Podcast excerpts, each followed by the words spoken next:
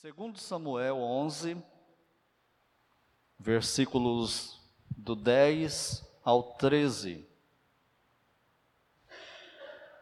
O pecado nos torna obstinados. Lições da vida de Davi.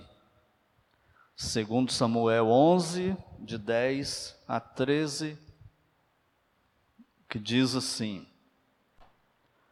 Fizeram-no saber a Davi, dizendo: Urias não desceu à sua casa. Então disse Davi a Urias: Não vens tu de uma jornada? Por que não, des por que não desceste à tua casa? Respondeu Urias a Davi: A arca, a arca, Israel e Judá ficam em tendas Joabe, meu senhor, e os servos do meu senhor estão acampados ao ar livre, e hei de eu entrar na minha casa para comer e beber e para me deitar com minha mulher? Tão certo como vives e como vive a tua alma, não farei tal coisa. Então disse Davi a Urias: Demora-te aqui ainda hoje e amanhã te despedirei. Urias, pois, ficou em Jerusalém aquele dia e o seguinte. Davi o convidou e comeu e bebeu diante dele, e o embebedou.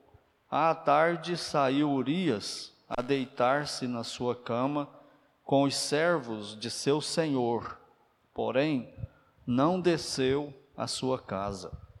Oremos.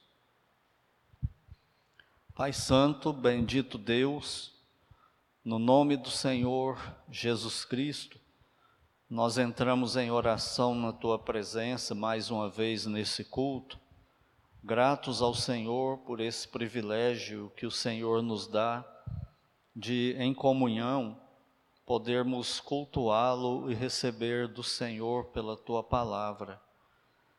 Nós estamos com ela aberta e rogamos que o Senhor nos abençoe, nos iluminando com teu Santo Espírito. Que o Senhor fale aos nossos corações sobre esse assunto muito importante para as nossas vidas, sobre o pecado e o pecar. Que o Senhor coloque medo nos nossos corações de pecarmos, e não elegermos nenhum tipo de pecado, mas temermos qualquer pecado. Que o Senhor nos ajude a vivermos mais na tua vontade e em santificação no nosso dia a dia e que sejamos uma bênção maior onde estiver e que o Senhor se agrade em nos usar cada vez mais para a tua honra e glória. Nós oramos agradecidos por estarmos aqui, no nome santo do Senhor Jesus Cristo. Amém. Nesse momento funesto da vida de Davi, ele cedeu à sedução do pecado, ele não se cuidou e ele caiu em um pecado, e o resultado foi devastador para a vida dele.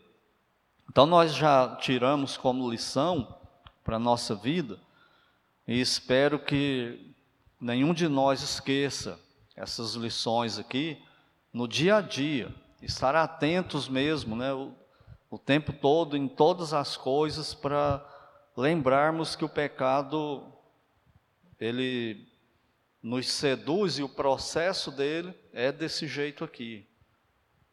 Então nós já aprendemos que o pecado é oportunista. Então qual é a lição para nós? Não vamos dar oportunidade ao pecado.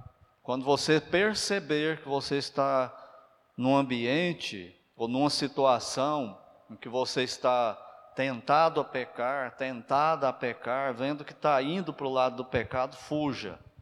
Não tenha medo, não tenha vergonha de fugir saia do local, mate o pensamento, enfim, faça alguma coisa, mas fuja do pecado e do pecar. Em segundo lugar, nós vimos que ele é sedutor, o pecado é sedutor. Ele sempre vai vir para nós nos atraindo com alguma coisa bonita e com alguma coisa que nós gostamos, que nós nos interessamos por, por aquela coisa. Pode ser em áreas diferentes, mas ele sempre vai vir de forma sedutora. Pode não ser um caso igual esse de Davi, pode ser na área financeira, a pessoa pode não, não ter problemas com o que ela vê, mas ela pode ter problema com dinheiro, e qualquer 10 reais seduz ela, e ela vai agir errado por causa de 10 reais, ela pecou e o pecado é a desobediência a Deus. Então não, não ceda né, a essa sedução do pecado. Em terceiro lugar, nós vimos que o pecado elimina o bom senso. Os versículos 3 e 4 destacamos isso, né? Não, adianta, não adiantou nada falar para Davi quem era Betseba, que ela era casada, tinha marido, que ela tinha família e que a família era próxima de Davi, amigos de Davi, não adiantou nada. Ele perdeu o bom senso e vai agindo loucamente, né, no rumo do pecado.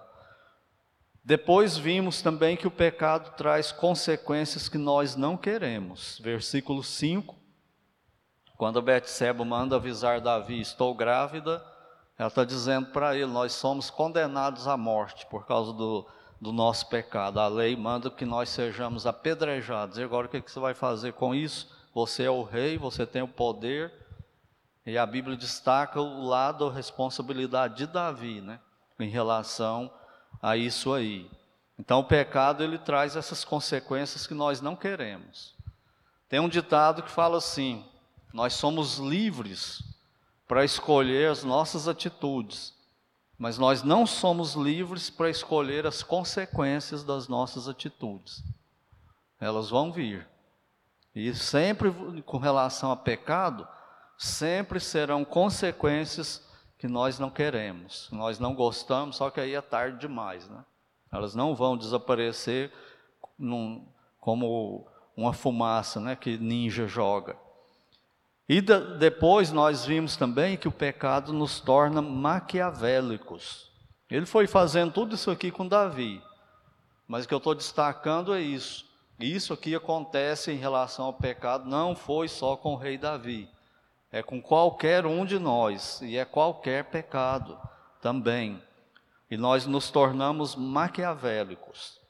E quando nós ficamos assim, nós começamos a tramar. E toda vez que nós começamos a tramar, nós começamos a pecar. Nós começamos a sair da vontade de Deus e vamos fazendo com que as coisas aconteçam. E vimos até que aquela, aquela bênção que Deus deu para Davi, de ter um talento para ser um, um exímio estrategista militar, fazer aquelas estratégias de guerra, de campanhas militares e vencer, ele usou essa, essa, esse talento que Deus deu para ele para fazer uma armadilha para resolver o problema do pecado dele, que não resolveu, né? só piorou. Então ele usou uma bênção que Deus deu e transformou ela em maldição. E nós fazemos a mesma coisa hoje, do mesmo jeito.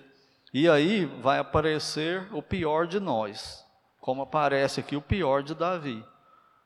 Sabe aquela situação que a gente fala assim, mas a irmã fulana de tal fez isso? Não acredito. É pecadora, ela fez. Apareceu o pior dela. Mas o irmão fulano de tal, o pastor fulano de tal, o missionário fez isso, fez. E podia fazer pior. Então o pecado faz isso conosco. Ele faz aparecer o pior de nós, só que não é de repente, é um é processo que ele vem fazendo, né? Causando na gente. E hoje vamos ver que o pecado nos torna obstinados. E a lição principal desse momento da vida de Davi, vou repetir para nós, que eu gostaria que cada um pegasse, é: tenha medo de, do pecado. Tenha medo do pecado e tenha medo de pecar. Qualquer pecado. Não é só esse que Davi e Betseba praticaram, não. É qualquer pecado, porque ele nos separa de Deus. Os vossos pecados fazem separação entre mim e vós, para que eu vos não ouça, diz o Senhor lá no livro de Isaías. Então é qualquer pecado, nós temos que temer o pecado, e mais ainda temer pecar. E quando ver né, o pecado aí, fuja dele. Principalmente esses pecados que nós tratamos eles como intocáveis. Quais são os pecados intocáveis? Aqueles pecados que nós temos, sabemos que temos, mas não tocamos nele, neles. Nós não tratamos eles, nós não falamos deles para ninguém. E se alguém perceber em nós e falar para nós, nós viramos um leão contra a pessoa. Nós partimos para cima para matar a pessoa, para proteger o pecado de estimação. Então são esses pecados intocáveis, né? E nós vamos tratando esses pecados levianamente. Nós vamos protegendo eles na nossa vida. E aí a gente não muda nunca, né? Então nós precisamos ser caçadores de pecados na nossa vida, não na vida dos outros. Não tem um filme que chama Os Caça-Fantasmas? O crente deve ser o caça-pecado. Mas não é na igreja, na vida dos outros, é na nossa própria vida. Se cada um de nós fizer isso, nós não vamos ter muitos problemas com pecado na igreja. E não vamos ter muitos problemas com pecado na família, lá fora. Mas se a gente ficar só olhando, caçando pecado nos outros, não vai acontecer nada, porque ninguém vai mudar. Eu vou continuar com os meus pecados de estimação e você vai continuar com os seus, e todos nós vamos estar longe de Deus, sem comunhão com Ele, não vai acontecer santificação, de forma nenhuma, e todo mundo sai perdendo né, com isso aí. Então, seja um caça-pecado, e quando você perceber um pecado em você, mate ele, não brinque com ele, não trate ele como bonitinho. Tem uma ilustração para isso, que é numa, numa certa aldeia, o chefe da aldeia né, saiu para caçar com, com, com outros homens da aldeia, e quando eles voltaram, que eles ficam dias, e quando eles voltaram com, a, com as carnes né, das caças, um dos, dos meninos da aldeia está lá numa árvorezinha amarrado pelo pescoço, o quê? Um filhote de tigre. Quando o chefe viu, ele partiu para cima e matou. E o menino chorou, esperneou, mas é bonitinho. Foi, ele é um tigre. Ele tem natureza de tigre. E quando ele cresce, ele te mata. Pecado é isso. É pecado. Ele vai te matar. A natureza dele é de matar. Não é de ser de boa com a gente, não. Então que nós temamos, né, o pecado sim. Se não, se nós não fizermos isso, ele vai nos pegar e vai fazer conosco enrolar em nós, assim, igual um, um, um sucuri. E aí não tem saída mais, já era. E ele vai matar mesmo. E, e nós ficamos obstinados por esse pecado, que a gente não tratar ele com essa rigidez aí. Então, olha o que acontece, como Davi segue fazendo para proteger o pecado dele. Ele continua tramando, esse processo todo já aconteceu com ele. E agora ele, vai, ele continua nesse processo aí, né? Porque nesse momento, agora, nesse ponto, ele está obstinado para pecar. É para proteger o pecado principal que ele praticou com Betseba, mas agora vem um rastro atrás de pecados e ele está tentando proteger isso aí. E só vai pecando. E aí ele fica obstinado por isso. Então, olha o que acontece agora, como é sinistro isso aqui.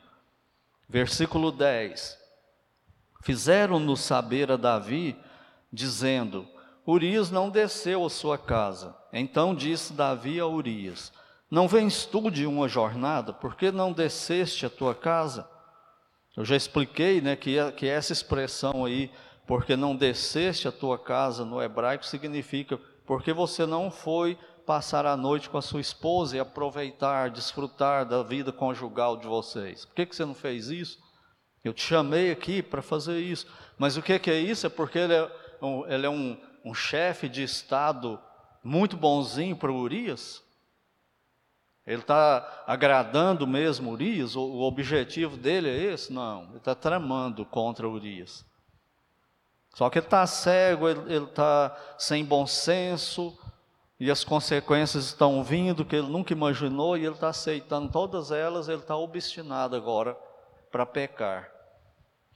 Versículo 11: Respondeu Urias a Davi: A arca, Israel e Judá ficam em tendas. Aqui, provavelmente, ele está falando de tendas que o exército armou e montou e colocou a arca da aliança. Era o costume deles, né, quando eles iam para a guerra, eles levavam a arca da aliança com eles. E lá eles armavam essa tenda. E às vezes eles carregavam ela na batalha, igual fizeram em Jericó e tal. E lá em onde Davi morava, em Jerusalém, ficava uma, uma tenda também que ele fez especialmente para colocar a arca da aliança. Então é isso que ele está falando, né? E o exército representava Israel e a arca também. Por isso que ele fala isso. A arca, Israel e Judá ficam em tendas.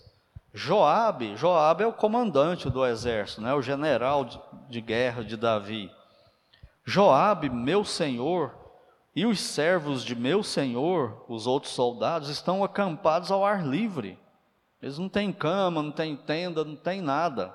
Eles estão ao ar livre lá. E nós sabemos que no deserto à noite é frio. Então eles sofriam lá, eles não estavam lá de boa fazendo turismo, eles estavam sofrendo. E aí ele fala para Davi essas coisas, né? Por isso que ele responde assim: "E ei de eu entrar na minha casa para comer e beber e para deitar com minha mulher, tão certo como tu vives, tão certo como o Senhor, rei Davi, vives, e como a tua alma, não farei tal coisa. Como vive a tua alma, não farei tal coisa. Vocês acham que Davi ficou de boa com Urias? Não, o ódio dele aumentou mais ainda contra Urias. Não é assim quando a gente está em pecado, e vem um crente fiel falar com a gente, e na conversa ele, ele demonstra a espiritualidade, a fidelidade dele, a comunhão dele com Deus, isso não agride a gente? É isso que está acontecendo com Davi. Davi fica revoltadíssimo com isso, só que ele não demonstra. Por quê? Porque ele está obstinado para pecar. Então ele está tá sendo hipócrita aqui, ele está tá sendo uma personagem que ele está inventando. Ele quer matar Urias, mas ele não pode demonstrar isso. Então ele demonstra que ele é bom para Urias. Ele está daquela forma bem maquiavélica que nós falamos que a gente fica quando está em pecado. É isso que ele está fazendo aqui.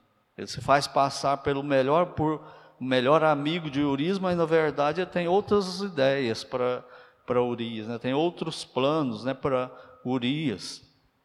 Então ele não fala nada, né? Mas olha o versículo 12.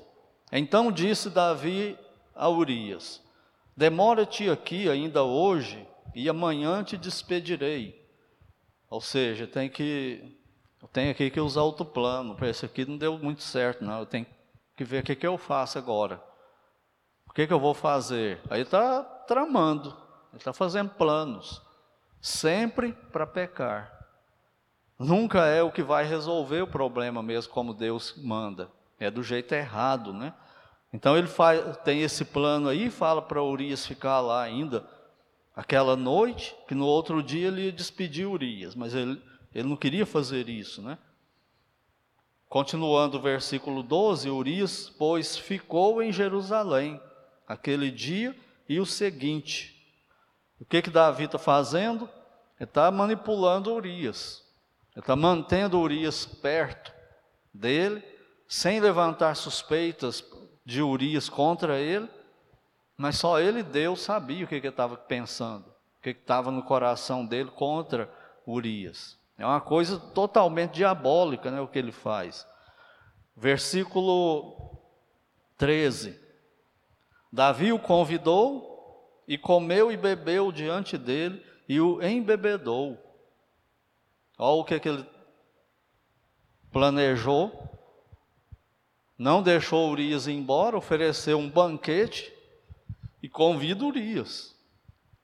E vai comer junto com Urias. Como que vocês acham que era esse banquete? Como vocês acham que era todo mundo calado? Não, isso é rindo, dando gargalhada. Era assim que eles estavam, é assim que Davi estava fazendo com, com Urias. E Urias não suspeitando de nada. No coração dele ele está pensando em quê? Na guerra que ele tem que voltar lá e combater. É isso que ele está pensando. E Davi, Davi não, Davi está pensando de forma maquiavélica contra ele. Davi está fazendo um plano para fazer todo mundo acreditar que o filho de Betseba não era dele, Davi, era de Urias. Esse era o plano dele. Por isso que até agora ele não mata Urias. Ele precisa dele para o pecado dele. Ele precisa, ele não pode fazer nada contra ele. E aí ele se faz passar por amigo dele. Dá esse banquete, comida farta, né? Junto com o rei. Quem não queria isso? Só que Urias não queria. E aí ele embebeda Urias. Se tivesse aqueles Boa Noite Cinderela que tem hoje, o Davi tinha colocado na taça para Urias.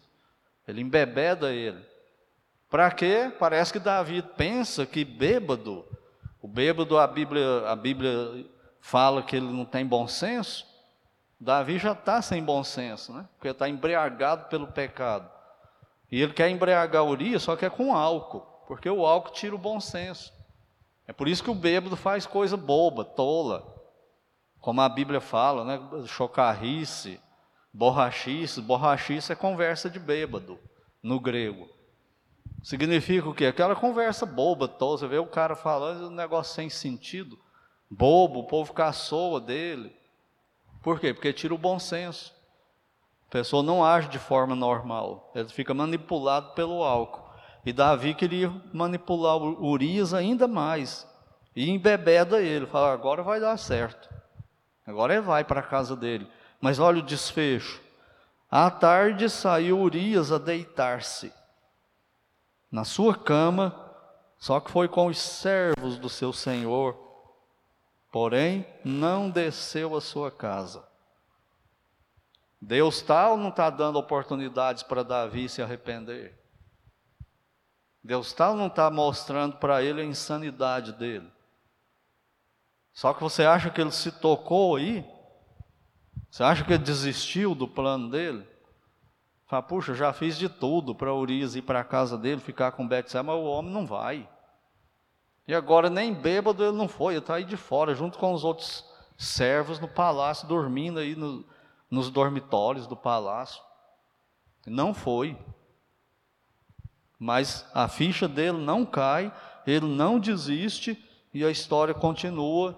E Deus permitindo, nós vamos ver como que, que, que ele continua com esse, com esse processo aí obstinado nesse pecado dele.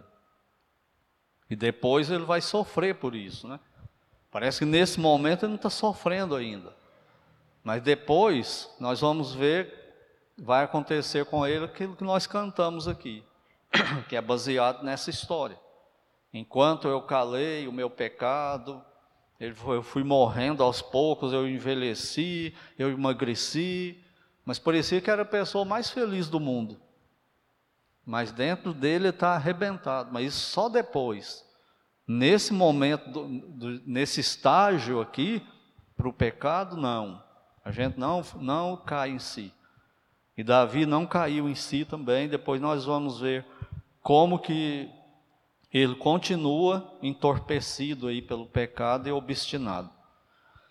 Encerrando por hoje, o pecado seduziu Davi e o enlaçou. E quando o pecado faz isso com a gente, muito raramente, com raríssimas exceções, A gente só consegue se libertar e sair se outra pessoa nos socorrer. Lembra que eu falei que é igual quando a sucuri enrola? Depois que a sucuri enrola num animal, tem história aí dela pegar ser humano, mas não é comum, porque o ser humano não faz parte do, do cardápio, né, de, de cobra. Então é, é muito raro. Mas quando ela pega um animal e enrola nele, depois que ela enrola, o animal só vai se salvar se alguém socorrer ele. Ele não sai sozinho mais. É impossível. E nós somos assim com o pecado. Deus vai dando oportunidade, nós temos condições, ainda mais hoje na nova aliança, nós temos a palavra de Deus completa e nós temos o Espírito de Deus habitando em nós. E ele nos convence do pecado. Então nós temos muito mais chance do que Davi teve. Que Deus vai dando essa oportunidade, o Espírito Santo vai mostrando. Você está errado, não insista. Você sabe que não vai dar certo, isso não vai funcionar. Você sabe. E a gente vai. Quando chega o ponto que o pecado enrolou, aí agora não tem jeito mais. Só se alguém, se outro crente vier nos socorrer, que a gente sai. Senão, não tem como se livrar. Pecado cegou Davi, anestesiou Davi, e ele vai fazendo essas coisas. Gente, a gente faz coisa inacreditável. Eu já soube de caso aonde um crente, uma pessoa membro da igreja, matou uma outra pessoa escondido, fugiu, não foi pego. Aí depois, quando a família achou o corpo, levou para casa e foi preparar o corpo para o sepultamento, sabe quem ajudou? O assassino, o crente, o membro da igreja. É igual essa. Quem que fez isso aí? Restop, né? Alguém que tem um sobrenome Restop. Aí participou do crime, matou os pais e depois estava lá no velório chorando. Nós fazemos isso também, crente. Por isso que Paulo fala: aquele que está de pé, veja que não caia. Soube de um caso, igreja batista regular, onde uma jovem da igreja caiu no pecado de fornicação, engravidou, Aí não tinha como ela esconder mais, ela confessou para a igreja, a igreja tratou numa assembleia. Aí resolveu que ela ia ser excluída, ela foi excluída da igreja. E sabe quem presidiu a assembleia? O pastor que era o pai da criança. Sabe o pior de nós? Ele nunca foi assim antes. Por que isso agora? Por causa disso. É um pecado aqui, outro pecado ali, a comunhão foi cortada com Deus e ele não sentiu, e ele continua, e ele continua, e ele está obstinado, ele não obedece. Ele ouve pregação, ele ouve exortação, o Espírito Santo testifica na, no espírito dele e ele não para. Então chega um ponto que, que ele fica desse jeito aí, cego, anestesiado, totalmente entorpecido, insensível ele não percebe mais que está pecando terrivelmente. E o pecado vem e vai devastando a vida de Davi e de outros. Que, que vocês acham que quantas esposas Davi tinha a essa altura? Sete esposas. O que, que vocês acham que, que elas estão pensando disso? Os filhos de Davi. O que, que vocês acham que eles estão pensando? E depois vai atingir o exército todinho de Israel. Quase vai ser uma ruína militar para Israel. Tudo porque Davi está querendo proteger esse pecado. Então, que Deus nos ajude a temer o pecado e a fugir do pecado. E a mensagem final para nós é: irmãos e irmãs em Cristo, vamos nos deixar persuadir por Deus. Tem coisa errada na nossa vida, tem área da nossa vida, seja qual for, que está errado, é pecado. Vamos nos deixar persuadir, nos arrepender. mudar de atitude com medo do pecado e de pecar, senão isso aqui vai acontecer conosco. Lembra que Davi está quebrando a lei faz tempo? Juntando cavalo, juntando prata, juntando ouro, colecionando mulheres. Ele já vem pecando faz tempo, só que ele não sente mais. E aí ele fica propício a fazer qualquer coisa, e nós também. Então que Deus nos ajude, nós, que nós nos deixemos persuadir. Tem pecado? Se arrependa. Mude enquanto você pode. Corra dele enquanto você pode. Vai chegar um ponto que você não vai correr mais. Aí é, isso aí que acontece. A pessoa não lê Bíblia, não ora, não evangeliza. As coisas mínimas da vida cristã não faz mais. Por quê? Porque já foi enlaçado pelo pecado. E não confessa. Então que Deus nos ajude né, a não acontecer isso aí conosco.